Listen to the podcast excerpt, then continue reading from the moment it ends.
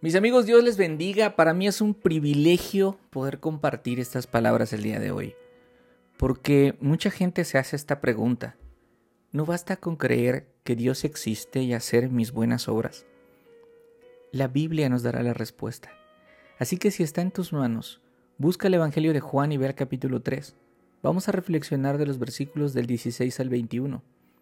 Mientras la encuentras, te comento que este es el final de la charla del Señor Jesús con Nicodemo cuando le fueron a ver de noche. En el episodio anterior, Jesús le explica a Nicodemo que su fe es superficial y que para entrar al reino de Dios es necesario nacer de nuevo. Y este nuevo nacimiento es una obra de Dios que tiene el poder para cambiar un corazón de piedra y convertirlo en un corazón de carne. Así que si Nicodemo o cualquier hombre quiere alcanzar la vida eterna, es necesaria la fe en el Hijo de Dios. Y así llegamos al versículo 16, que yo considero que es toda la Biblia explicada en un versículo. Lo voy a leer. Porque de tal manera amó Dios al mundo, que dio a su Hijo unigénito, para que todo aquel que cree en Él no se pierda, sino que tenga vida eterna. Fin de la cita. El amor de Dios hacia un mundo malvado hacia un mundo que ha decidido rebelarse en su contra es tan grande, de tal magnitud, que dio a su propio Hijo. Este es el nivel de amor del Padre, del Hijo y del Espíritu Santo hacia un mundo que lo rechaza.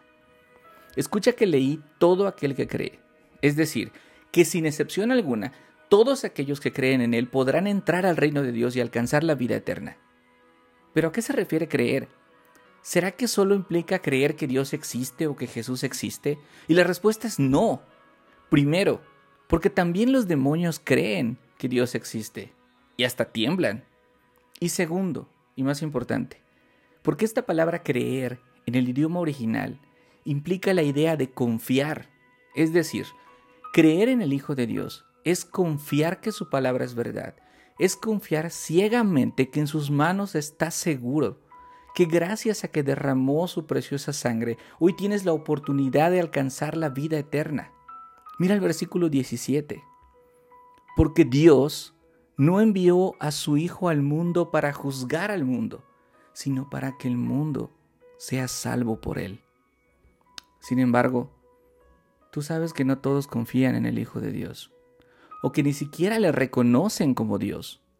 Para ellos la sentencia penal ya está dictada. Dios ama al mundo. Con un amor que jamás nuestra limitada mente podrá entender, pero no salvará a nadie en contra de su voluntad.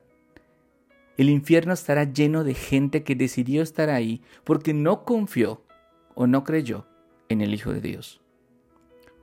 Juan ya nos había dicho en el primer capítulo que Jesús es la luz verdadera.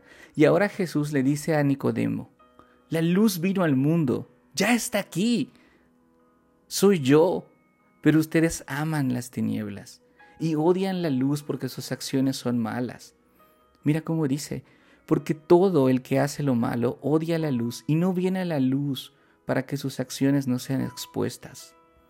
Amigos, la luz lo expone todo. Cuando de niño por las noches nos quedábamos sin energía eléctrica en casa, mamá siempre corría a buscar una vela para alumbrarnos en la oscuridad. Y si esa pequeña vela encendida era capaz de abatir la oscuridad, imagina cuánto más el Hijo de Dios tiene el poder para sacarte de las tinieblas a su luz. Pero cuando se lleva una vida de pecado, no quieres venir a la luz. De hecho, odias la luz. Ningún ladrón diría, por favor pónganme unos reflectores mientras realizo el robo. Tú sabes de lo que hablo. Hablo de esos pecados que haces a escondidas en la oscuridad, sin que nadie sepa, sin que nadie te vea. Cuando vives así, odias la luz, odias a Cristo, odias su palabra, la rechazas y lo disfrazas de cualquier cosa. Jesús termina diciendo, pero el que practica la verdad viene a la luz, para que sus acciones sean manifestadas, que han sido hechas en Dios. Y escucha que hay un contraste entre quien hace cosas malas y entre quien practica la verdad. Y esta práctica es como cuando practicas un deporte. lo haces una y otra vez. Es una acción constante practicar la verdad y venir a la luz. Y al venir a la luz te das cuenta que no tienes mérito alguno, que no tienes una medalla para colgarte, porque las obras de un Hijo de Dios son evidencia que el Espíritu Santo está actuando en él. Y él actúa para la gloria de Dios. Y queda visible que sus obras son hechas en Dios. Mis amados amigos, no basta con creer que Dios existe y tus buenas obras. Es necesario para alcanzar la vida eterna creer en Cristo, confiar en Él, abandonar tu pecado y venir a la luz para hacer buenas obras, esas buenas obras que Dios preparó de antemano para que anduvieras en ellas. Acompáñame a orar, por favor. Bendito seas Dios. Hoy quiero darte las gracias porque ni esta vida ni la eternidad me alcanzarán para agradecer o para entender el gran amor que has tenido hacia este pecador. Gracias por tu paciencia conmigo. Te pido perdón por mis pecados y te pido también que expongas mi corazón a la luz. Muéstrame mis errores y sé tú la luz que ilumine mis pasos y los caminos por donde debo andar. En el nombre de Jesús. Amén.